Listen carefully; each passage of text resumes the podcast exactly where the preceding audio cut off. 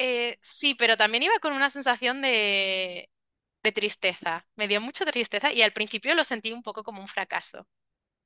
Es verdad que, mm, que era como expectación, pero también tristeza y fracaso, porque jobar, yo que confiaba tanto en el proceso que, no sé, me parecía todo tan natural y al final no va a poder ser. Y eso me dio mucha pena. Me supuso un duelo. El llegar al hospital hasta que terminé de aceptar la situación me supuso un duelo. Estuve ahí unas horas al principio que estaba como con ganas de llorar, la típica congoja que se te pone aquí en la garganta. Y a la vez emoción porque voy a conocer a mi hija, pero a la vez ganas de llorar porque, joder, ¿por qué no? A ver, no porque no es como yo quisiera, pero no sé, o- y con la sensación de a lo mejor podría haber hecho más.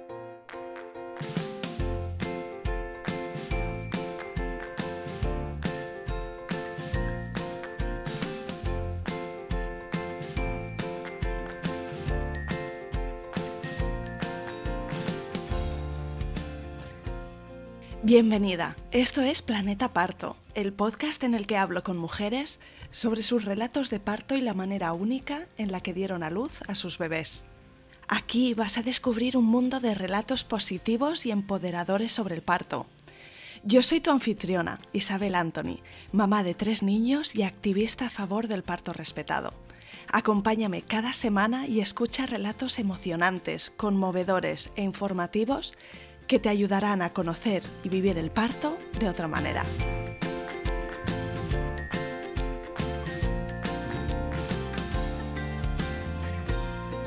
Hola preciosa, hoy tienes un mensaje personal antes de empezar el episodio. Mil perdones porque antes siempre hacía un mensaje personal al principio del podcast, pero los últimos meses han sido tan a tope que realmente con mantener la continuidad del programa con un nuevo episodio cada miércoles, yo ya me he dado con un canto en los dientes. Aunque hay mil y un cosas que querría hacer, pero bueno, llegará el momento. El caso es que este es un episodio muy especial. Sale en la semana en la que Adara, la prota, va a cumplir un año de vida. Felicidades a Adara.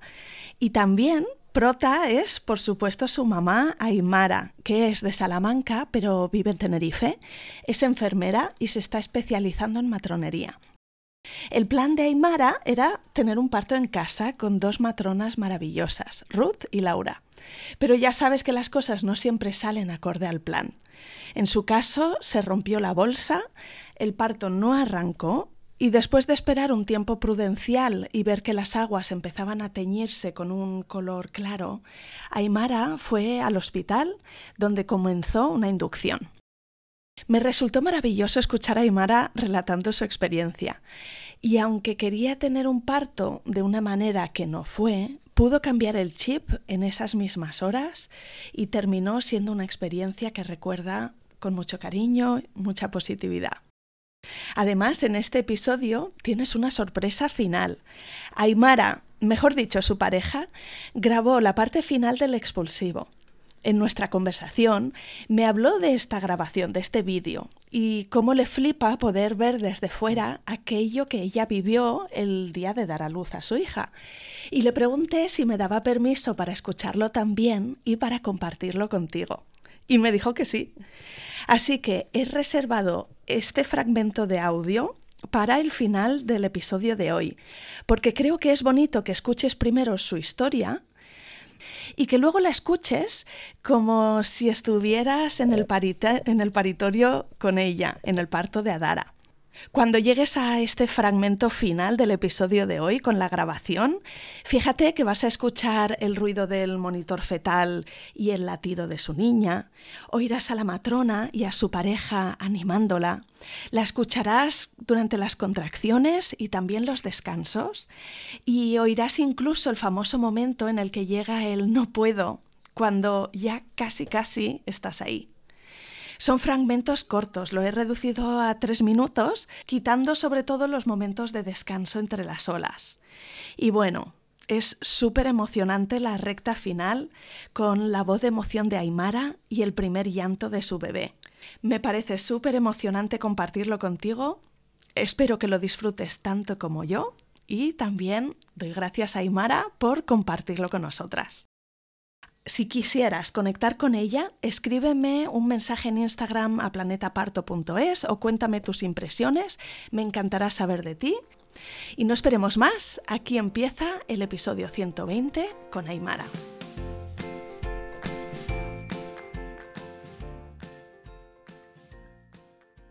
Bienvenida Aymara y mil gracias por venir al podcast Planeta Parto. Muchas gracias, Isabel. Me río porque esta es la segunda vez que vamos a grabar tu historia tenía que pasar que una grabación luego se perdería en algún sitio de la nube o algo técnico y estamos aquí otra vez tú y yo. Yo voy a escuchar tu historia por segunda vez, pero es que es una de esas que de verdad merecen la pena, así que me hace mucha ilusión volver a escucharte.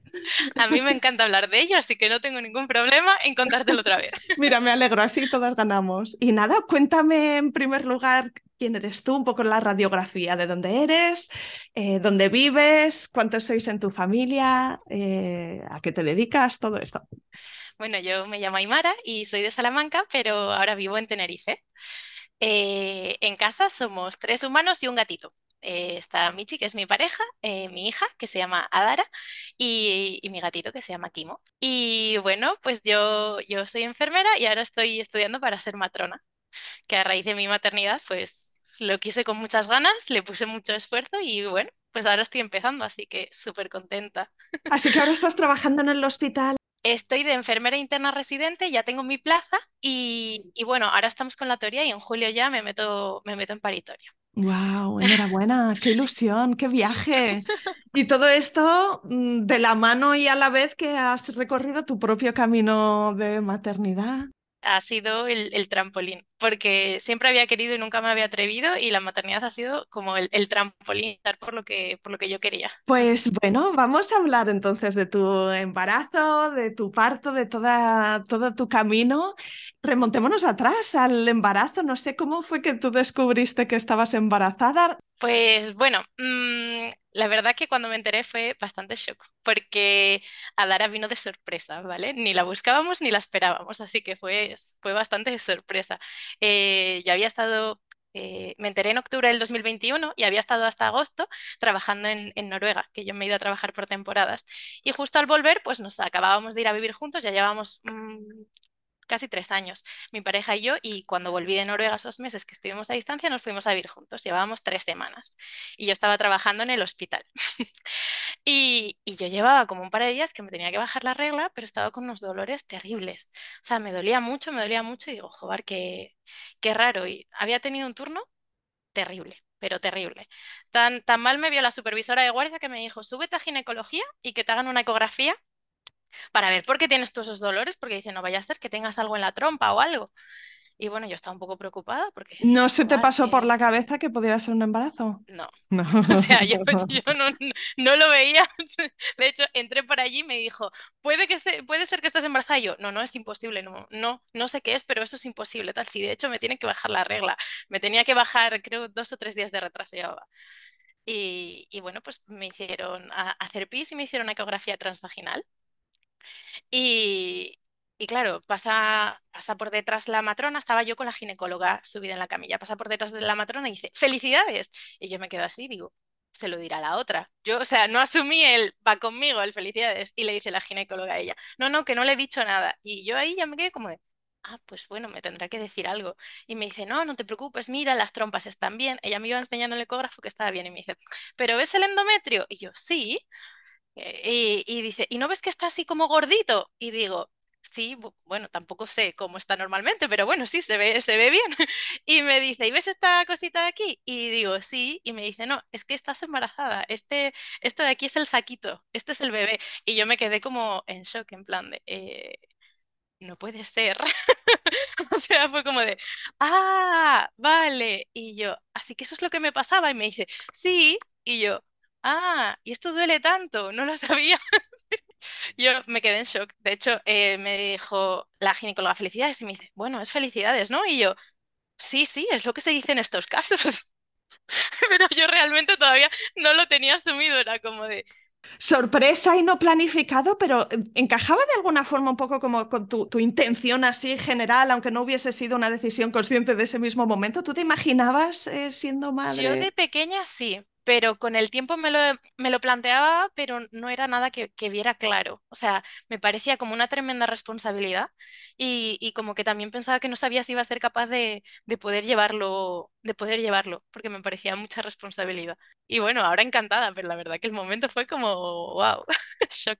Y luego volverías a casa a contárselo a tu pareja. El resto del turno me quedé temblando, me quedaban como tres horas de turno y yo estaba temblando y, y me escribió mi pareja, ¿qué quieres de cenar? Y yo me acuerdo de eso y yo, no sé, lo que tú quieras. Bueno, cuando llegue a casa tenemos que hablar.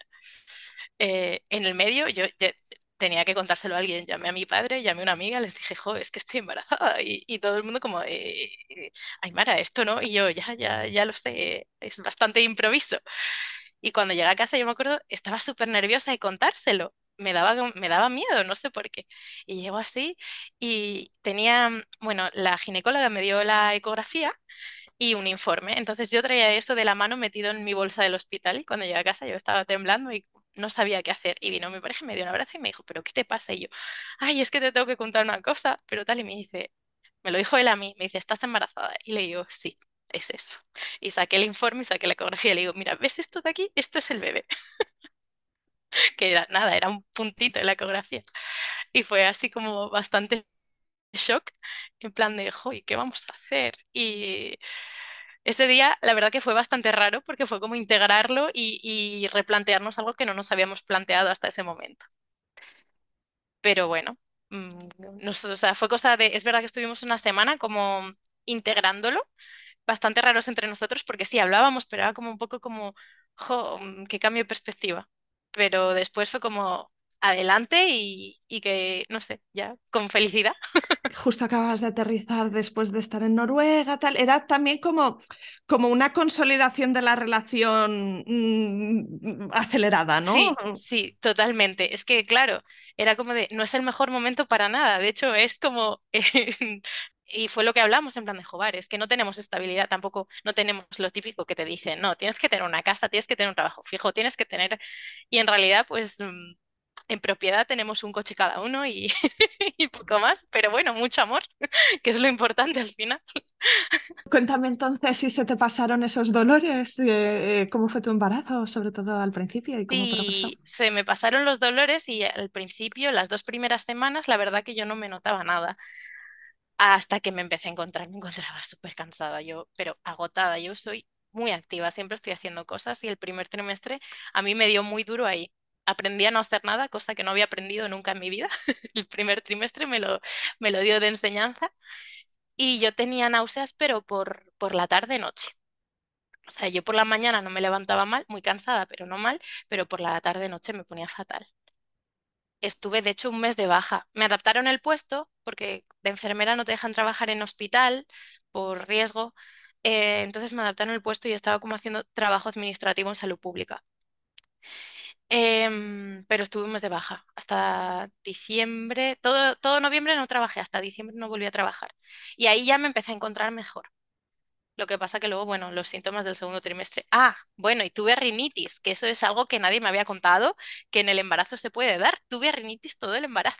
Rinitis es como todo el rato moqueando Sí, con, sí, sí, y como con alergia, taponamiento de nariz como si fuera una alergia constante. Y me dijeron, no, eso es un síntoma de embarazo. Y digo, ah, pues no lo sabía ni lo había escuchado nunca, me parecía muy curioso. Y muchas ganas de hacer pis también. Pero eso desde antes de enterarme de que estaba embarazada, todo el rato haciendo pis, todo el rato haciendo pis. Y digo, joder, vale que yo veo mucha agua, pero también es verdad que yo, yo no duermo bien ya desde hace mm, casi dos años. Y cuéntame entonces, ¿cómo eran tus intenciones de cara al parto? Pues como yo siempre había, me había llamado mucho la atención lo de matrona y yo soy bastante mm, natural en los aspectos de mi vida, o sea, eh, cuando me enteré que estaba embarazada me puse a leer todavía más. Yo ya leía sobre eso porque era algo que siempre me ha interesado, pero cuando me enteré de mi propio embarazo, pues todavía más. Y empecé a investigar un montón. Y, mm, y yo desde el primer momento, de hecho me acuerdo, creo que fue en, en noviembre, yo me enteré a finales de octubre, pues en noviembre yo ya estaba buscando equipos de parto en casa que me pudieran atender en Tenerife. Eh, lo que pasa que tardé un poco en encontrarlo, pero porque no lo encontré hasta marzo, creo, que una compañera de trabajo me lo comentó, pero, pero mi intención había sido esa, el, el- desde el primer momento yo estaba buscando equipos de parto en casa y lo, lo más natural posible, me empapé de un montón de cosas, leí muchísimos libros, empecé a seguir mm, todavía más gente por Instagram, eh, vi documentales, bueno, tu podcast también, o sea, fue como empaparme a tope.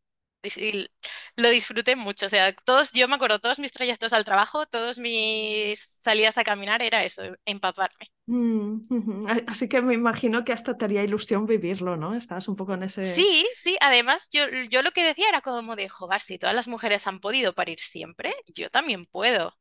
O sea, el, el parto en sí no me daba miedo, era algo que, que hombre, ten- tenía ganas, o sea, no sé. ¿Hiciste también el seguimiento del embarazo con la seguridad social y luego las matronas quizá venían a tu casa? ¿Cómo fue compaginar esas dos? Eh, empecé el seguimiento con mi matrona del centro de salud, pero me vieron un hipertiroidismo subclínico, entonces me llevaban del hospital, que en ningún momento me ha dado ningún problema, simplemente que tenía la, la hormona tiroidea un poquito baja y entonces mm, me dijeron que tenían que hacerme un seguimiento más exhaustivo con analíticas todos los meses, pero, pero vamos, que mi embarazo, yo he estado dentro de lo que cabe fantástica. En el segundo trimestre tuve otra vez energía, yo me iba a bailar, me iba a hacer mis cosas. O sea, se- he seguido entrenando todo el embarazo. No sé, yo la verdad que físicamente he estado bien, con molestias.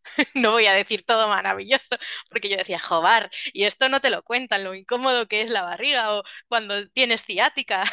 Cuando estaba embarazada yo renegué mucho de eso, de, es que esto nadie te lo cuenta. Ya, bueno, yo estaba ahora intentando pensar y digo, ¿qué- ¿cuáles eran esos, esas molestias? Porque también a, a mí se me ha olvidado, Se olvida. excepto, excepto que me acuerdo de lo de la ciática, sí que al final me dolía la espalda por abajo y que tenía mucha acidez por la noche. Al final tenía Sí, mucha el reflujo, y yo me acuerdo de estar en la, en esta misma pelota de pilates y que me costaba respirar, porque claro, como la niña me clavaba los pies aquí arriba, me costaba un montón respirar y yo decía, y esto nadie te lo cuenta, que todo es muy bonito, pero claro, y ahora lo, lo pienso y digo, claro, es que se te olvida, se te olvida cuando pasa el tiempo. Y yo creo que a lo mejor en segundos embarazos, como ya estás ocupado con el primero, ya ni te acuerdas empezar en las molestias. Ah, bueno, y, eso total, que me llevaba el embarazo ginecología y a partir de abril me empezaron a llevar también mis matronas del parto en casa, que venían, venían a hacerme revisiones aquí al domicilio. También un poco a conocer cómo es la casa, mm, dónde está cada habitación, también para hacerse ellas una idea. Y también una idea de qué esperas tú, bueno, pues como conoceros un poco antes de, del proceso de parto, que también es muy importante, el crear el vínculo. Mm. Dices que, que, ¿no? Como que estabas leyendo mucho, escuchando el podcast y tal, pero buscabas tener algo como práctico de, de, pues, yo qué sé, ejercicios de respiración o saber un poco cómo eran las fases del parto. Es que mucho quizás lo sabías también por, por ser Por ejemplo, sanitaria. toda la fisiología, eso sí que yo ya lo tenía como entendido y esa parte me daba bastante tranquilidad. Em, pero sí que empecé clases de yoga prenatal con, con Amanda, que también ha estado aquí en el podcast, que luego de hecho se ha, convertido en una buena amiga y, bueno, me gustó mucho porque también pude hacer vínculo de tribu, que me parece muy importante. eh, y porque claro, yo, bueno, yo para la media soy bastante jovencita. Yo di a luz con 28 años. Ahora mismo la media en, en parto son 35 y de mis amigas una que me saca cuatro años sí que era mamá, pero su hija estaba en otra etapa y tampoco fue muy fluida la comunicación en ese sentido. Entonces yo me sentí muy sola en el aspecto de, joder, no conozco a nadie embarazada y no tengo a nadie con quien hablar de todo esto. Y cuando empecé las clases de yoga prenatal, que fue cuando me dieron la baja en el trabajo eh, a las 28 semanas, me permitió tanto conectar con mi cuerpo, con mi niña, como conectar con otras madres. Y yo se lo agradezco muchísimo. Mm, Mm, Qué bueno es eso, ¿verdad? Porque es verdad que lo quieres estar eh, compartiendo con personas que están un poco a la par y que lo viven eh, a la vez que tú. Además, luego va a servir un montón porque más o menos los bebés nacen a la vez, eh, tienes la baja y puedes quedar, vas un poco al mismo ritmo. Y cuando compartes todo se hace más leve. Yo digo, cuando compartes y, y tú ves, joder, también tiene esta molestia o, o entiende cómo yo me siento en este momento, porque a lo mejor si no has pasado por ahí no lo entiende de la misma manera. Así que la verdad que, que, que me vino genial. Pero también te digo que no hice, no fui a la preparación al parto porque la hacían, la hacían online y yo dije, joder, yo quería algo físico, no fui online. Y tampoco me preparé especialmente, o sea, yo por ejemplo no hice ni parto, no hice, no hice nada, que ahora hay como un montón de corrientes, pero yo es que confiaba mucho en mí, yo dije, no pasa nada, yo voy a fluir con lo que venga. También a lo mejor, no sé, No sé cómo se hubieran dado las cosas si hubiera sido distinto, pero, pero bueno, no, yo iba tranquila. Yo dije, bueno, yo voy tranquila. ¿Cómo se fue anunciando el parto de, de Adara? Si hacia el final tenías contracciones, si, si vino de sorpresa y se inició el parto así de pronto. Pues mira, yo llevaba, yo tenía fecha de probable de parto el 27 de junio, pero yo llevaba desde el día 10 de junio así con contracciones, contracciones, que no eran Braston Hicks, sino que notaba ya la intensidad. Lo que pasa que eran muy irregulares. O sea, yo notaba que venía, subía, bajaba y se iba. Por la noche sobre todo, quizá, y luego por el día Sí, o menos. cuando o- estaba caminando, cuando estaba activa, como que me venía, me venía alguna, me venía una o dos, pero luego se paraban y a lo mejor no volvía a tener más en dos días y, al, y a los dos días me venían otras dos o tres y, y estuve así todo el mes, así que yo estaba como muy atenta de a lo mejor hoy es la noche. Eh, y de hecho había una semana que no podía dar a luz, que creo que era del, bueno, no podía, del 20 al 25 mis matronas del parto en casa no estaban en la isla. Entonces era como de, no, en esta semana, yo me acuerdo de hablar con la barriga y decirle, Adara, en esta semana no puedes nacer, porque en esta semana no tenemos quien nos acompañe, así que esta semana estate tranquilita aquí dentro. Y Guau, ¿y qué, y qué hubiese pasado si se hubiese puesto, iniciado el parto en esos días? ¿Te- ¿Hubieses tenido que ir al hospital? Sí, Eh, hubi- sí, ese era el hubiese, plan B. sí, sí, el plan B era ese siempre, también ante cualquier, eso estaba también todo planeado. Cuando tú planeas el parto en casa, también planeas el, bueno, a lo mejor hay que ir al hospital cuando hay que ir al hospital y, y eh, o sea, yo tenía la, la maletita y todo preparada. Vale, pero tú hablando con ella y negociando y pactando para que no fuese entonces La verdad que se portó, se portó. Y de hecho, eh, el, el fin de semana justo, justo antes, el, el viernes nos bueno, me he pasado tres días enteros de fiesta justo antes de romper aguas. Pero de fiesta porque eran aquí, que si los carnavales, como ya se había quitado la, la pandemia, pues hicieron carnavales. Luego nos fuimos otro día a la romería y otro día, otra cosa que hay aquí, que me pasé 12 horas de fiesta cada día, digo, entró por la puerta grande mi hija. Y, y luego el lunes después de toda esa fiesta, que era el mismo día que cumplía 40 semanas, em, ay, yo ya estaba muy cansada y dije, me voy a dar un baño. A mí los baños en el último trimestre me aliviaban muchísimo. Y me metí en la bañera y al salir de la bañera noté como que me chorreaba por aquí por la pierna el agua. Pero en ese momento yo no asocié que fuera nada, sino, bueno, me, me está chorreando. sí, sí, no habías notado cambio de presión en el, o no, el no, pop no. este típico. Sí que había tenido un par de contracciones, pero como llevaba teniendo todo el mes, no, no le di mayor importancia. Y, mm, y luego, haciendo la cena, me fui a, me fui a hacer la cena y, de repente noto, ya, otra vez como que me cae un chorro de agua. Y dije, uy, esto ya no es de la bañera. Y, me fui a poner una compresa y ya vi que, que estaba manchando, era un líquido clarito, clarito. Y se lo dije a mi pareja, que en ese momento todavía no estaba en casa, y se lo dije a mis matronas. Chicas, yo creo que, que he fisurado la bolsa. Digo, no ha salido un montón, pero me estoy chorreando poquito a poquito, así que voy, voy a controlar el, el color del líquido y voy a controlar la, mi temperatura para ver que vaya todo bien. Así que lo mismo esta noche os tengo que llamar para que vengáis. Y ellas, ay, sí, qué bien, tal. Y, y nada, sí que es verdad que en ese momento yo sí tenía contracciones, pero eran muy espaciadas. Era ahora una, luego, pues, yo qué sé, a los siete minutos o así, otra. No llegaban a, a ser, a ser muy seguidas, así que no me preocupé. Yo cené y me fui ¿Te espabilaste en plan, ostras, voy a, creo que va a ser esta noche quizá? ¿O tu cuerpo te pedía descansar después de ese fin de tan largo? Yo estaba expectante, pero a la vez yo estaba muy cansada, así que yo me fui a dormir. Yo me fui a dormir, me acuerdo, puse un empapador en la cama, porque claro, yo estaba, estaba manchando, puse un empapador en la cama y me tumbé a dormir. Pero yo seguía con contracciones y esa noche me despertaron las contracciones como a las 4 o 5 de la mañana, que no las toleraba tumbada. Y dije, bueno, pues voy a caminar a ver si esto me alivia un poco, porque tampoco eran seguidas, eran... Entonces me puse a caminar y entonces mm, como a los 10 15 minutos se pararon en seco y yo, joder, qué raro. Pero bueno, no pasa nada. Confía en tu cuerpo. Yo era lo que me repetía, confía en tu cuerpo. Me volví a dormir y ya dieron como las 9 de la mañana o así. Y, y es verdad que no tuve más esa noche. Me preguntaron las matronas que cómo estaba. Yo les dije, mira, yo estoy bien, la niña se mueve bien, sigo con el líquido clarito, no he tenido fiebre ni nada. Nos vamos a ir a preparar el piso, que vienen mis padres a quedarse unos días, vamos a ir a preparar el piso. Porque a mí me dijeron, ¿tú sigues haciendo vida normal? mm, para que cuando tenga que llegar, llega. Y yo intentaba, pues eso. Pero a la vez era como de, joder, qué raro que todavía no ha arrancado, ya han pasado 12 horas y todavía no arranca el parto, pero bueno, no pasa nada, yo estoy bien, la niña está bien, pues venga. Limpiando el piso otra vez empecé con contracciones. Y yo ya, pues, eh, eh, o sea, vinieron varias bastante seguidas y yo ya estaba incómoda y dije, vamos a tirar a casa por si acaso, porque yo ya no estoy cómoda. Y en el coche, en el trayecto, se volvieron a parar. Y dije, joder, qué raro. Y yo ahí ya estaba, claro, ya había pasado casi un día, me dijeron las matronas que, que bueno, que si esa noche nos animaba, el miércoles vienen ellas a, a, a, a revisarme. Eh, porque es que el, el, miércoles me tocaba ir a monitores y yo decía, claro, no quiero ir a monitores porque si voy con la bolsa rota, no me van a dejar irme.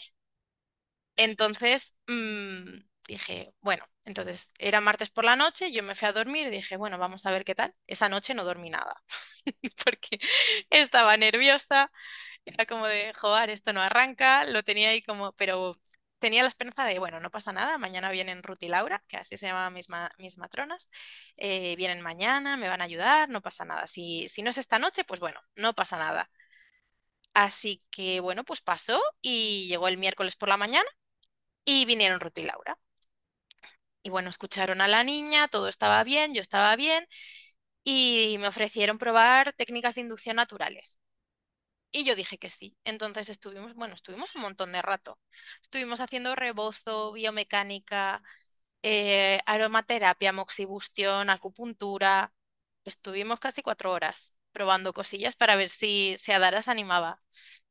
Y, y, es verdad que la tarde del miércoles tuve unas contracciones bastante potentes. O sea, se puso potente, pero lo mismo, a última hora se, se frenaron.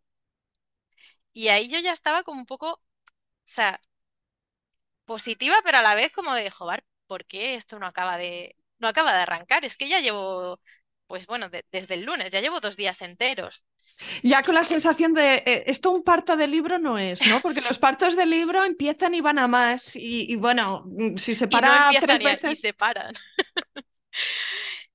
y estaba cansada, porque claro, eran Claro. desde el lunes que no había descansado bien, aparte que llevaba bastante paliza en el cuerpo, yo estaba cansada, pero dije, bueno, voy a intentar dormir. Y el jueves me levanté y la verdad que me levanté un poco escéptica, en plan de, joder, tampoco ha pasado nada esta noche y, y, ¿y ahora qué? Era como un ¿y ahora qué?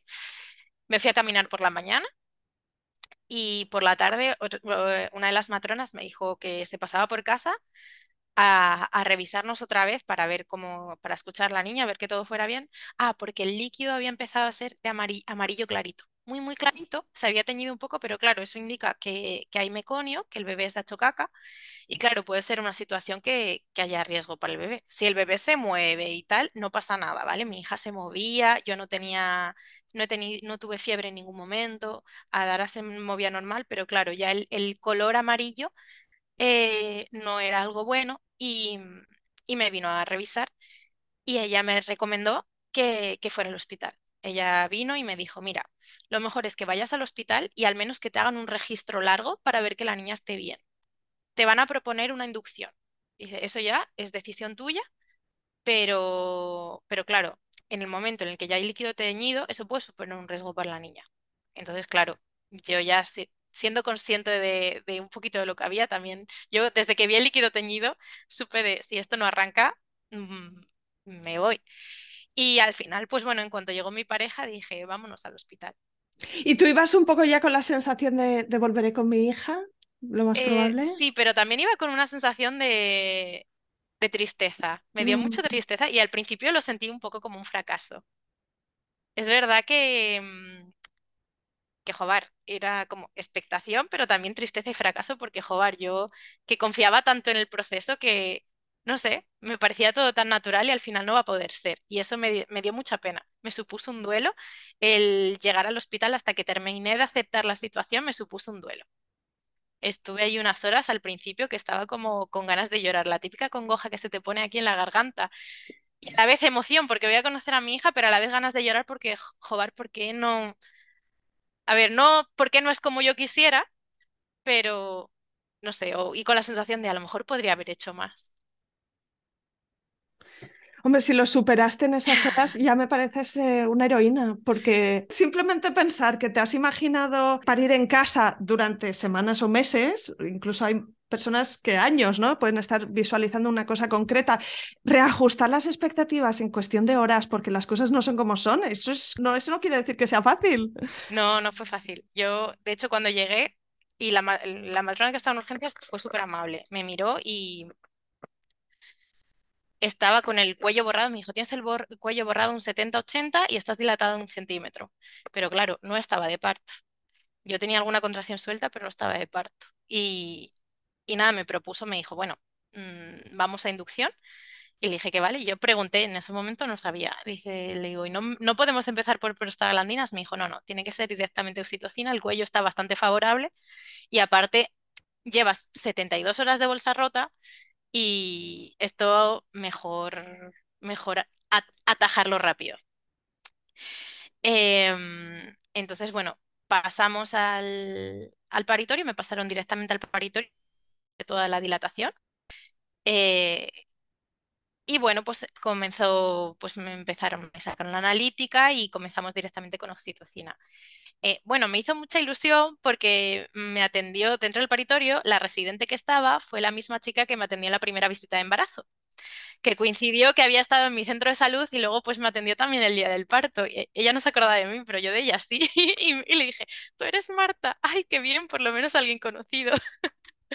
porque, ah, bueno, tampoco te lo dije, mi matrona trabaja también en el hospital donde yo iba a dar a luz, que es el hospital donde yo trabajo, y, ella me había dicho que ella podía cambiar el turno para, para, estar conmigo durante el día siguiente, no el jueves, sino el viernes, ella podía cambiar el turno para acompañarme durante el viernes. Pero claro, el jueves por la noche iba un poco, pues eso, como a lo desconocido. Y el encontrarme con Marta, la verdad que, que, que me dio muy buenas sensaciones. Y llegué allí, decoré el paritorio, con, yo llevé mis frases positivas que las había estado pintando durante el, en los últimos meses. A mí, me, no sé, me, gustó mucho hacerlas y las puse por el paritorio. A ella le encantaron, le sacó una foto y, me pidió permiso para usarla en sus cursos de preparación al parto. Y yo dije, sí, sí, sin problema.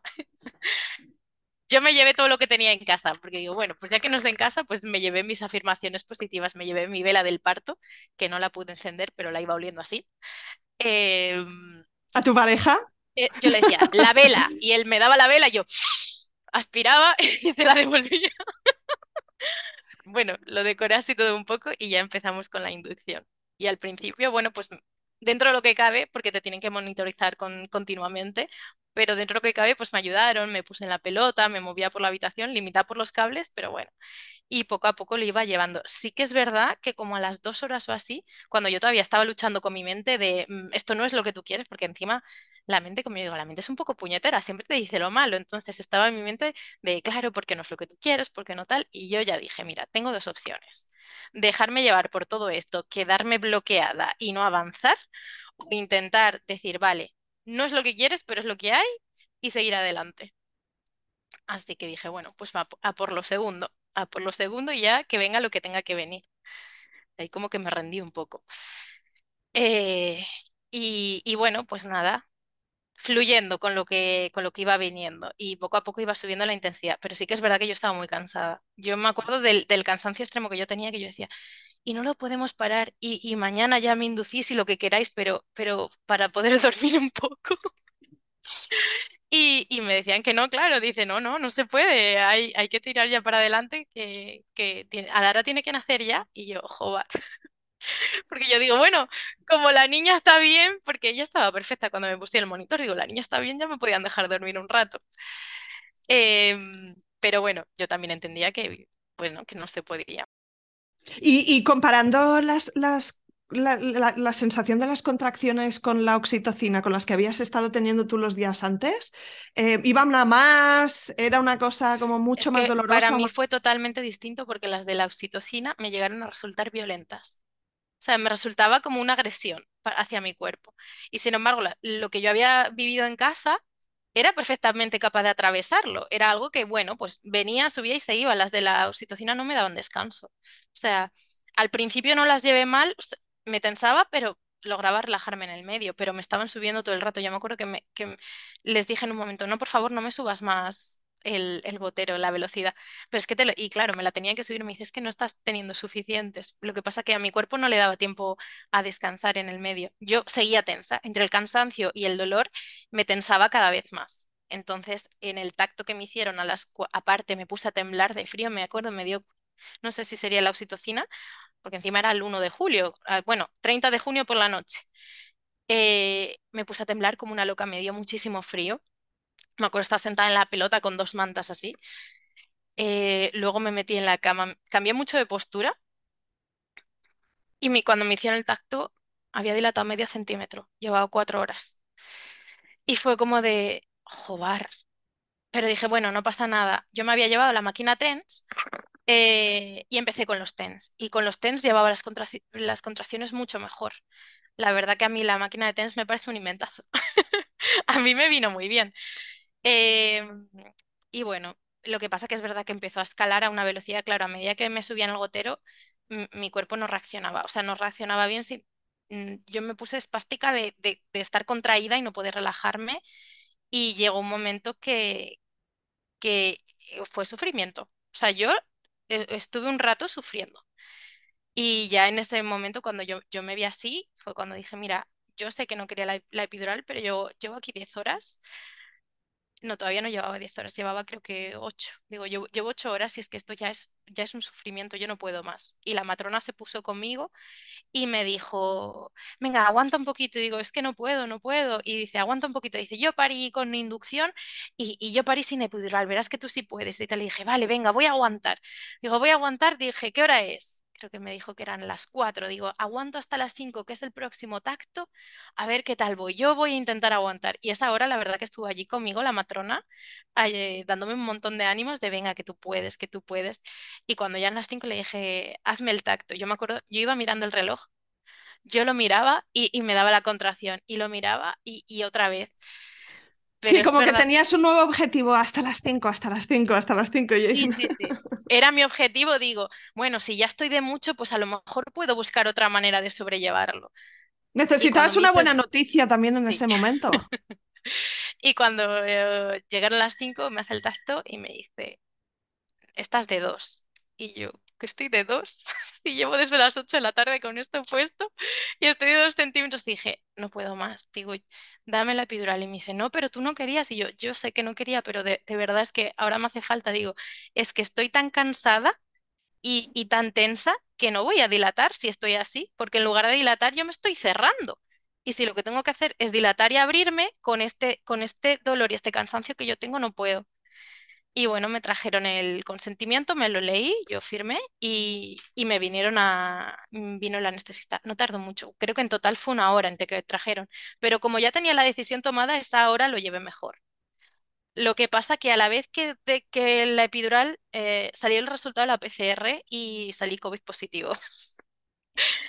¿Qué eh, rollo? Sí. Entonces ¿Y esto era 2022? 21 eh, fue, fue, fue, no, perdón, 2022, sí, sí, 2022, en julio del 2022 nació el día 1 Adara. Pero claro, todavía tenían los protocolos y todavía había que seguir con eso. Entonces, eh, el test de antígenos me había dado negativo, pero la PCR me salió positivo con muchas revoluciones, como que ya tenía la infección pasada, pero si no tenías una PCR anterior, te trataban como si fueras positivo.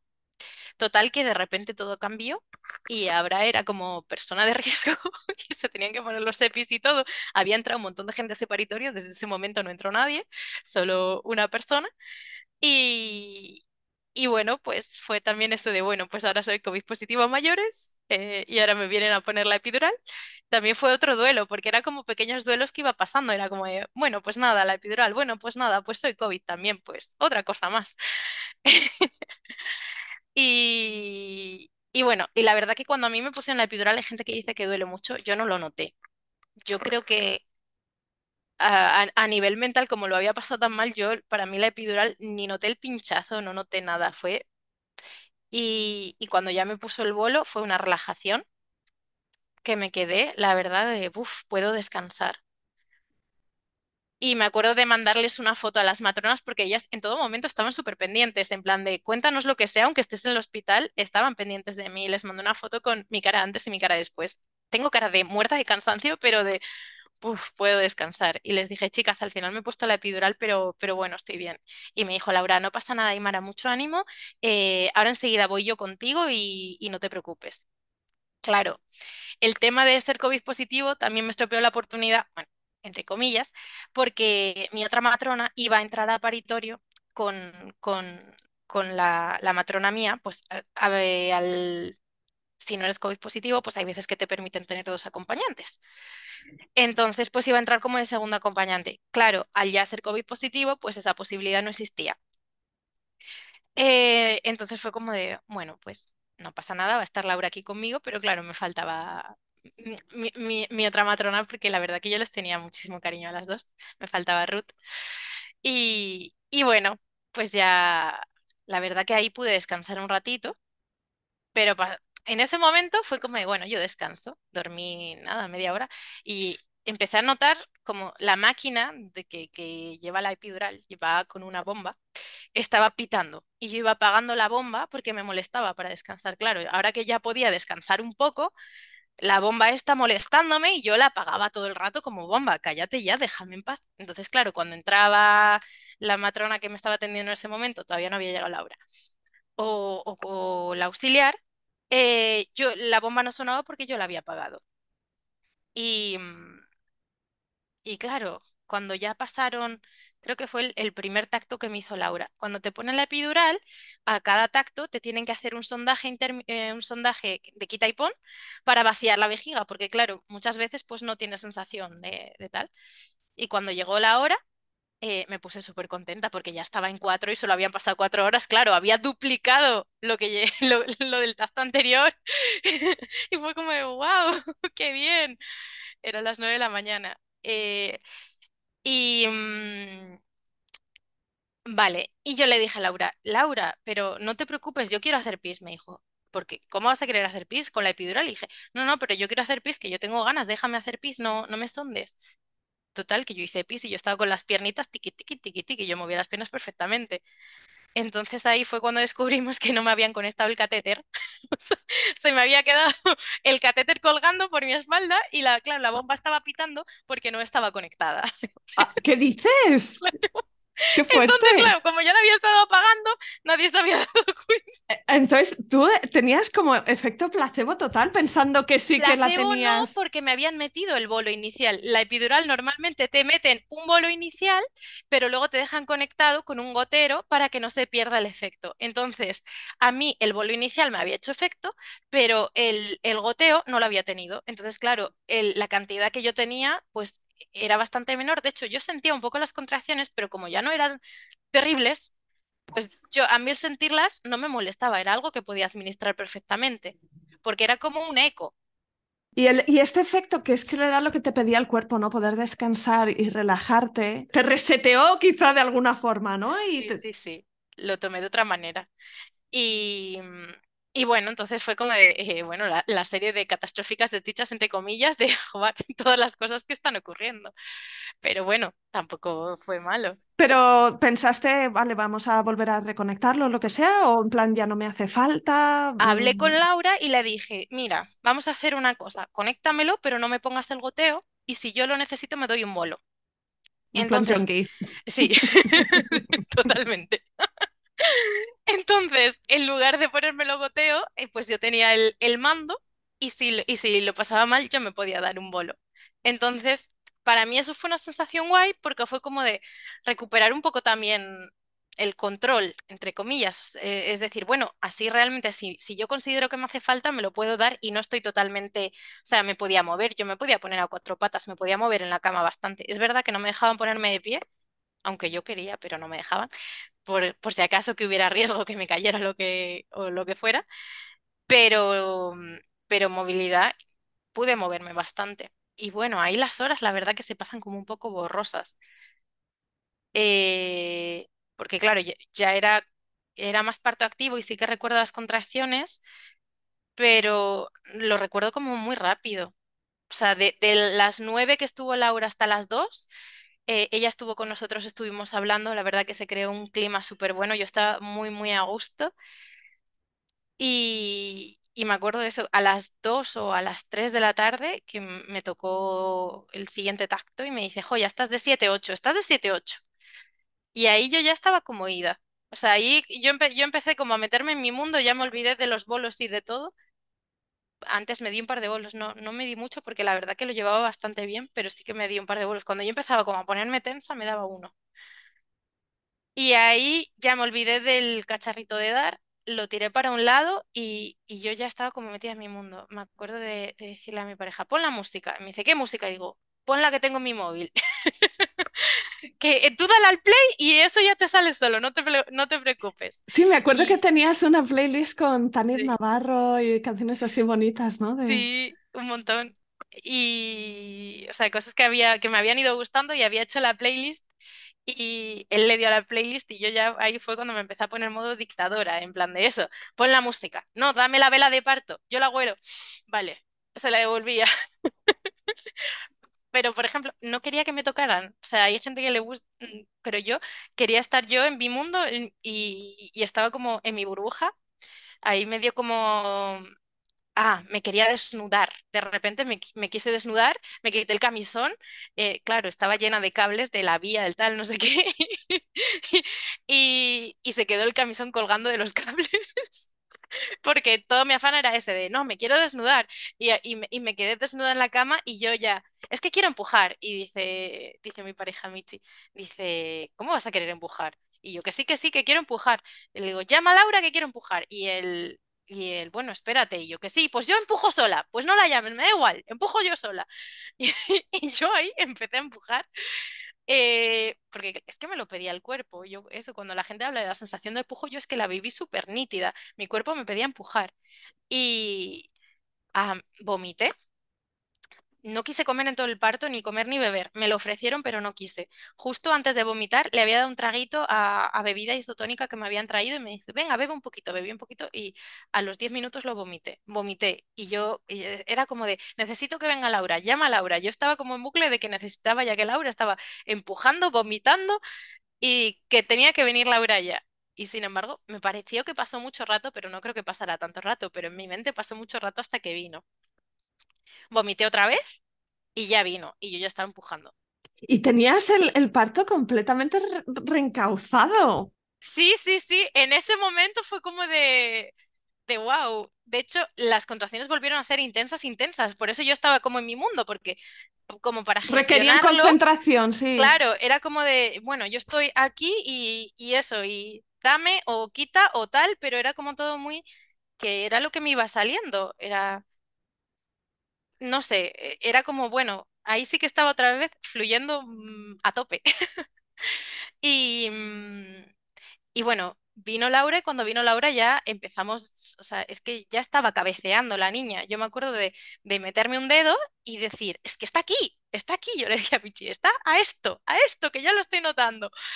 Y, y cuando vino Laura, pues yo, eso, ya estaba empujando, avisó a, a dos auxiliares simplemente para que montaran todo para recibir a la niña y tal, porque claro, no se habían dado cuenta, ella estaba teniendo otro parto y, y yo ya estaba en, en fase de expulsivo, de hecho en la fase final del expulsivo, cuando, cuando vinieron todos a la habitación. Y nada, las dos auxiliares lo montaron todo súper en calma, se pusieron un rinconcito al fondo de la habitación, que yo casi que, que ni las noté, me percibí de ellas después de de haber dado a luz y estaba Michi a mi lado y, y Laura al otro lado. Y yo ahí ya estaba como completamente ida. Ida, yo, o sea, solo abría los ojos para mirar las afirmaciones. Y yo veía, Adara cada vez está más cerca, eh, confía en tu cuerpo, confía en ti, respira. Y yo lo iba leyendo y lo iba integrando como, vale, vale. Pero solo abría los ojos para eso. Y es verdad que yo en ese momento, en el expulsivo, yo, yo no chillé mucho, yo estaba como más en, en mi mundo y decía, venga hija, que ya voy, ya voy. Era como, espérame que, que estoy preparándome para, para, para que vengas. De hecho, eso, yo eh, veo el vídeo y todavía se me ponen los pelos como puntas porque es como de, wow, me acuerdo muchísimo de la sensación. Eh, era eso de, Adara, ya voy, ya voy, ya voy. Y qué bonito me parece, es- como lo has dicho. Solemos decir, ¿no? Como que parimos al bebé, pero tú lo expresas como que vas a buscarla. Y, es que son las dos cosas a la vez, ¿no? Es muy bonito. Y yo lo veía como jugar eh, y, y nos vamos a conocer al otro lado. A mí eso me parecía brutal. Era como de, Dios, te voy a conocer. Y era como de, ya voy mi bebé, ahora te... ah, O sea, ahora nos vamos a conocer. Y a la vez en mi mente era como de, jo, porque ese momento sí que fue súper intenso, ¿eh? De, de intensidad del cuerpo. El, el cuerpo te pone a prueba en ese momento de decir, wow. Entonces yo a la vez me debatía como, joder, esto está siendo muy, muy heavy. Era como de... Y, la sensación, es entre la sensación de pujo, el dolor, es que tampoco quiero llamarlo dolor, porque, bueno, sí, pero no era sufrimiento. Era dolor, pero no era el sufrimiento que yo había tenido de madrugada. Eh, porque son cosas distintas, por eso no quería llamarlo dolor. Pero bueno, sí, duele, pero, pero no era el sufrimiento. Era un dolor como, para mí era como un dolor con sentido, era un dolor de, bueno, eh, está fluyendo. Y nada, yo me acuerdo esto de, empujar y de pensar, Dios, no sé en, qué momento me he metido en este embolado. En cierta parte de- del, ya el final del expulsivo, claro, porque la niña entraba y salía, entraba y salía de, de la apertura de, la vagina. Y claro, yo pensaba, yo esto no sé por qué, mira que he visto vídeos de partos, pero los vídeos que yo había visto, el bebé salía de una, no cabeceaba ahí 10 minutos. Y yo pensaba, joder, tenía que haberme informado más, yo no sabía esto de entra, sale, entra, sale, hasta que ya por fin de, de una contra... También yo estaba muy cansada, llevaba mucha... Era viernes y yo llevaba desde el lunes casi con contracciones e incómoda. Entonces, eh, era como decir, venga, el último esfuerzo, cuerpo, mm, que podemos, eh, que vamos a conocer a Dara. Y bueno, total que al final ya cuando conseguí coger fuerza suficiente como para que ya se quedara encajadita, fue como de, wow, qué alivio. Eh, sentía el aro de fuego a tope, pero qué alivio que por lo menos está encajada y no cabeceando. O sea, notaste encajamiento, notaste como que se colocó de una forma que estaba ahí mejor, más el- la baja. cabeza se quedó eh, ya como anclada. Después de un cabeceo de entra, sale, entra, sale, y no era capaz de dejarla como sujeta aquí para que después avanzara, cuando ya se quedó aquí fue como de, bueno, venga, y ahora tengo que coger fuerzas otra vez para lograr empujar y ya que salga del Sí, todo. sí, sí, sí, pero como que ya está en la puerta, ya no está Sí, entrando ya y está en la puerta. Para mí eso fue, y eso que era muy intenso porque claro, el aro de fuego ahí se pone a tope y yo estuve un buen rato con ella ahí encajada. A la siguiente contracción ya me acuerdo, y es que además me acuerdo perfectamente del movimiento que, que tuve que hacer, o sea, como que me tuve que apoyar, yo estaba ahí en la cama, pero con la cabecera subida y las piernas dobladas, yo me las agarraba por debajo y me separaba. Pues en ese momento tuve que echar como el, el sacro hacia atrás, ponerme como un poco así, como para dilatar más el, es que es- eso fue súper instintivo, pero claro, tú luego ves, mi- estudias biomecánica y dices, claro, es que el cuerpo te pide realmente el movimiento que necesita. Hice el movimiento ese y ella ya salió, salió la cabeza. Y yo me acuerdo de decirle, hola bebé, ya estás aquí. También yo no quería que nadie la tocara, era como mi afán era de, la quiero tocar yo, yo la quiero recibir. Y fue como, hola bebé, ya estás aquí. Y yo, y, a continuación, joder, hija, lo que me has costado. Y en las, todavía estaba solo la cabeza afuera y ya con la siguiente contracción ya salió todo el cuerpo. Y yo lo, mi afán era cogerla y ponérmela para arriba, es verdad, traía una vueltita de cordón y me dijo Laura, espérate que le quite la vueltita, le quitó la vueltita de cordón y ya me la dio para ponérmela conmigo. Y eh, ella nació un poco azulada. Del, del trabajo de parto y todo, pero bueno, eh, yo la veía mover la carita, la veía tal, respiraba pero muy tranquila, no, no lloró al principio, le costó un poquito arrancar a llorar pero, pero ella se fue poniendo rosadita poquito a poco y después me acuerdo que abrió los ojos así, tiene unos ojos enormes y abrió los ojos y, y la miré y yo estaba ya como, wow, mi bebé, o sea, estaba, no sé. Brutal. Yo desde que nació di- dije, lo repetiría una y otra vez. O sea, claro, de decir, nunca más me vuelven a tocar a, lo repetiría una y otra vez. Y fue como, no sé, fue súper, súper emocionante, fue muy bonito el sentirla aquí y ya, y yo ya, venga, bebé, venga, llora. Todavía estaba un poquito azulada y yo digo, joder, que reaccione ya como más. Y ya arrancó, pero fue como, ¡guau! Y se tranquilizó, como que estando conmigo estaba tranquila. Y, y nada, ya me quedé yo con ella, ya todo me daba igual, ya estaba como en un estado de, de bienestar que era como de, wow, qué bueno, pero ya estamos juntas. Es que te quedas flotando literal. Y de hecho, para alumbrar la placenta, eh, tardé bastante. Bueno, ahí te dan como media hora. Y a la media hora yo todavía no la había expulsado. Y mm, de hecho, iba a ser dirigido, me pusieron oxitocina para expulsarla y yo todavía no la había expulsado. Y llamaron a la ginecóloga. Eh, vino la ginecóloga y dijo, bueno, vamos a probar un masaje. Y ella me dijo, si no sale, te tengo que llevar a quirófano para extraerla manualmente. Pero yo estaba como estaba en mi estado zen, yo, Vale, me parece muy bien. Y claro, yo estaba con mi hija y luego lo pienso y digo, me, me hubieran tenido que llevar y lo hubiera pasado fatal porque me quitaban a la niña. Pero como yo estaba con ella así, en mi estado zen, yo, sí, sí, sí, vale. eh, ¿Me dejas que te dé un masajito para sacarla? Yo, vale, sí, sí, sí, sí. Me dio un masajito y enseguida salió. Al final pues no, no me tuvieron que hacer nada, salió con el masajito. Para el masaje, para que se lo imaginen las que nos escuchan, que es eso, empujar la barriga, sí, con, ¿verdad? con el puño, pues dar- eh, me- hizo así y traccionaba suavemente el cordón. Claro, no se puede traccionar fuerte, traccionaba muy suavito el cordón para ver si salía. O sea, de hecho, a mí el masaje no me molestó. También hay gente que le molesta un montón. A mí, yo creo que ya no. Yo estaba en mi mundo y todo me da igual, así que yo todo bien. Y salió la placenta y yo la noté. Ay, para mí la placenta fue maravillosa. Fue calentita, me alivió muchísimo. Para mí expulsar la placenta fue, digo, joder, qué bueno, me dejó eso Qué fácil esto que no tiene cráneo. Y, y nada, dijo, bueno, pues ya está solucionado, mira qué bien. Y yo estaba contenta porque, bueno, pues había ido bien. Y bueno, la sacaron con los cotiledones, me la enseñaron. Yo dije, wow, la placenta, qué bonita, tal, no sé qué. Y mm, Y resulta que tu, que tu placenta era bilobulada, ¿no? Tenía sí, apuntado esto que... sí, era una placenta bilobulada, súper bonita, con forma de mariposa. Eh, pues bueno, la, eh, la placenta normal suele ser así redondita, porque suele estar todo junta, y, mm, y mi placenta pues tenía como dos partes, como las alas de una mariposa, y, el cordón nacía del medio, entonces, o sea, eran como, como dos lobulitos unidos. Muy bonita, la, la verdad. De hecho, la placenta me la llevé. Y, la enterramos en un ritual de placenta. Cuando mi hija cumplió nueve meses, eh, a mí me hacía muchísima ilusión plantar un árbol y, enterrar la placenta. Y, y bueno, plantamos, plantamos un naranjo, que la verdad está creciendo de maravilla, así que digo, mira, esto está siendo un buen sustento. ¿Y qué más? También hicimos estampación de la placenta, bueno, lo hizo la, la matrona, y mm, yo tenía dos, no era, no fue un desgarro, sino que al, en los labios de, mm, de la vulva tenía dos heriditas. Y, y me dijo que si me cosía. Y yo le dije, ¿tú te coserías si fueras tú? Porque me dice, tampoco es necesario. Y ella me dijo, yo sí me cosería. Y dije, bueno, pues entonces cóseme.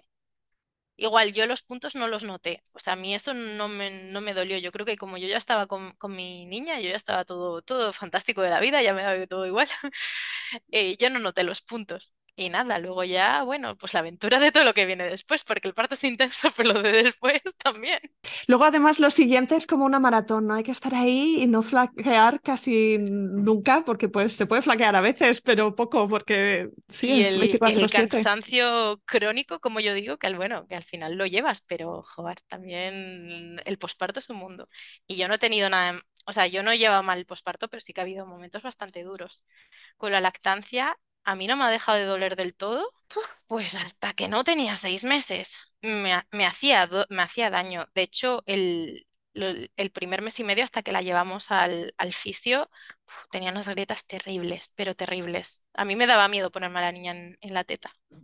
Luego ya lo, lo llevé mejor y bueno, hemos ido a un, tanto asesora de lactancia como a una fisio, porque claro, de las tensiones del parto, Adara no, no llegó a arrancar el parto porque Adara apoyaba mal la cabeza. Cuando nació, eh, se veía que ella estaba apoyando con un lateral, entonces eh, de apoyar mal no lograba desencadenar eh, el, el parto.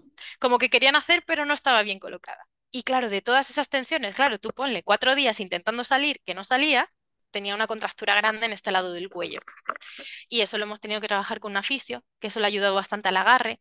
Pero luego también tuvimos que ir a una logopeda porque tenía hipersensibilidad oral y bueno, ha sido un, un proceso también largo. Que para empezar tienes que descubrir que lo tiene, ¿no? Porque un Claro. no te dice, mamá, noto demasiado la boca. No sé. ¿no? Y al principio yo sabía que algo iba mal porque me dolía un montón, pero no sabía el qué. Y eso es un mundo. Pero bueno, fuera de eso, la verdad que, por ejemplo, yo de estado de ánimo he tenido un puerperio bastante bueno. Eh, lloré la segunda noche por, por eso, porque me dolía ponérmela al pecho y solo tenía calostro. Me acuerdo de ordeñarme el calostro en una cuchara y de conseguir dos mililitros y decir, con esto no hago nada, mi hija se va a morir de hambre, qué mala madre soy. Bueno, pero es que tarda como entre tres y cinco días que suba la leche, ¿verdad? Y, Sí, sí, pero la intensidad del momento. Ah, porque yo, mm, una vez que di a luz, yo al día siguiente pedí la alta voluntaria para irme ya a casa. Lo que sí que es verdad, por ejemplo, del posparto también os digo, quedaros en vuestra casa, por favor, no salgáis como hice yo. Mis padres vinieron a verme y yo tuve como 20 días que no paré la pata recién parida. Y eso es algo totalmente que no recomiendo a nadie. Sí. Que a lo mejor te encuentras bien y tienes algún tipo de subidón, ¿no? Y dices, pero si es lo que me apetece, pero luego quizá pasa. Te Un pasó factura. ratito, porque yo la verdad que físicamente yo me quedé bien, yo, yo terminé de parir y a la hora me quería poner de pie con mi hija, sí, pero yo, yo digo, y no me puedo poner de pie, no me dejaron hasta el rato, pero yo físicamente estaba bien, al día siguiente me dieron el alta y yo me fui a caminar, no, una caminata, vamos a ver, salí 15 minutos, pero a mí me apetecía, porque físicamente me encontraba bien y me apetecía. Eh, pero es, es innecesario estar rodeado de gente cuando tú quieres hacer nido. Yo es algo que, que eso sí que era como de joder, yo quiero estar aquí con mi niña tranquila y tenemos que salir porque tenemos que ir a Pepito, a fulanito y mis padres y claro, y un poco las obligaciones familiares que mejor dejarlas para otro momento. Oye, Aymara, ¿y tú dirías que lo has pensado así alguna vez? Como, mira, no fue como yo quise, pero no sé, sí fue, lo fue o fue A lo que ver, tuvo fue que como ser. de... Yo lo, cuando lo asumí fue como de, mira, no es lo que yo quería, pero ha ido súper bien. O sea, dentro de todo lo que ha, ha transcurrido, como yo dije, de- dentro de la serie de catastróficas desdichas, todo se ha resuelto. Y, y mira, y estamos bien y ha sido súper bonita y digo, y tengo una experiencia que contar y muchas cosas de las que aprender. Entonces, no sé, pero sí que es verdad que me ha costado sanar un poco la herida de, del parto en casa. Es- era como de, he tenido que trabajarlo como para decir, ay, pero bueno, no sé. También te digo, si mm, en algún caso tuviera otro embarazo y otro parto, sí me gustaría volver a intentarlo en casa, pero ya también siendo más consciente de que también puede ser muy bonito de, de otra manera, aunque no sea lo que te esperes. No tiene, o sea, al final no es como tú quieres, pero oye. También aprendes y sacas cosas positivas. Yo tengo un recuerdo precioso. Yo te digo, yo el vídeo de mi parto lo sigo viendo cada dos por tres porque me emociono toda y digo, yo estaba obsesionada, yo le había dicho varias veces a mi pareja, por favor, grábalo, por favor, grábalo, por favor, grábalo, porque necesito verlo desde la otra parte. Como yo, yo quería centrarme en lo que yo estaba viviendo para poder luego, pero quería visionarlo desde la otra parte. Y probablemente verte y oírte te transporta también a ese momento y, y es como que refuerza mucho la vivencia, Sí, ¿no? Y la sí, memoria sí, de la sí, vivencia. total. De hecho, antes lo vi para decir, venga, me voy a poner en situación por si acaso se me olvida algo. ¿Y te sientes diferente tú ahora como mujer, como persona? Totalmente. O sea, yo me siento una evolución personal, pero, pero brutal. Con mucha más confianza en mí misma. Mm, Me veo más fuerte, más capaz. Y, es verdad que, la, maternidad trae de sí la culpabilidad, pero, la, pero con una capacidad de atravesar toda esa culpabilidad, de decir, bueno, estos son los juicios externos, yo tengo mi propio juicio y sigo para adelante. Y no sé, me he sentido con las dudas de primeriza, pero a la vez tan segura en decir, bueno, yo lo estoy haciendo bien y sobre todo yo veo a mi hija feliz y digo, es que lo estoy haciendo bien, porque mira lo feliz que está mi hija. Lo feliz, o sea, no sé, y, y seguir para adelante y bueno, no sé, yo, yo he tenido mucha confianza en mí, cosa que, que en otras etapas de mi vida no me hubiera imaginado la confianza y me considero la mejor madre para mi hija. Estamos muy compenetradas, es verdad. Ella, ella también es muy torbellino, como yo. Qué guay, pues dime si se ha quedado algo en el tintero, alguna última cosa Yo que te quería quieras contar una decir. cosa, Claro. que, mm, bueno, eh, tengo un grupo de apoyo de madres que conocí a través del Instagram, eh, del Instagram de, de Miss Matrona, nos conocimos a través de ahí, que tiene grupos de apoyo por si alguna mami necesita, de verdad, lo recomiendo muchísimo. Nosotras nos conocimos y somos 23, hemos hecho un grupo súper bonito con niños que nacieron en, en las mismas fechas, en julio y agosto del año pasado, y hemos abierto un Instagram que se llama Marea Mamá eh, donde compartimos información eh, tanto de manera profesional, por ejemplo, hay una fisio, ella habla de cosas de fisio, yo hablo pues a lo mejor de cosas de matrona, eh, como de manera personal. Pues yo qué sé, pues a nuestros bebés les gustan mucho estos juguetes con esta edad. O también cómo hemos atravesado cada una nuestra maternidad. También tenemos pequeños relatos de parto más resumido, pero tipo, tipo escrito. Entonces, bueno, pues si a alguien le resuena y quiere tener también ahí otro pequeño apoyo, pues también pueden encontrarnos ahí.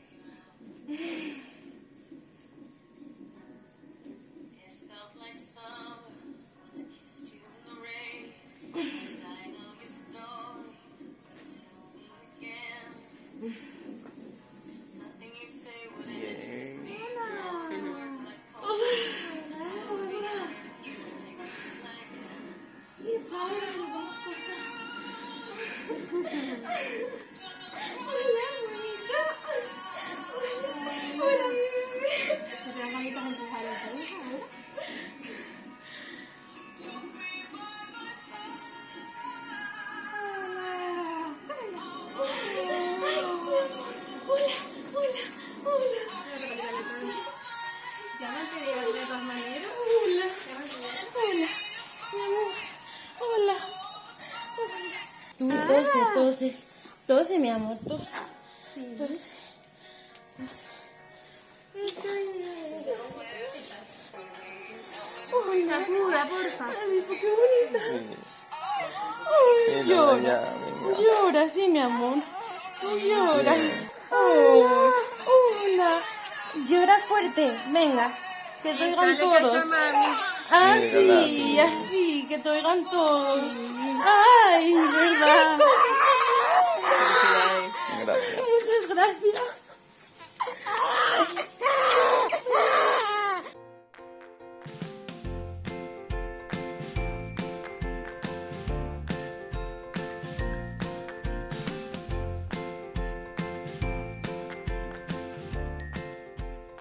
Aquí acaba este episodio.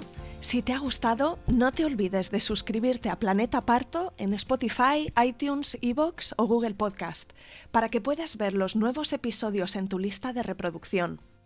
Además, puedes ir atrás y encontrar una estupenda biblioteca de relatos de parto de todo tipo que espero te empoderen y te ayuden en tu propio camino.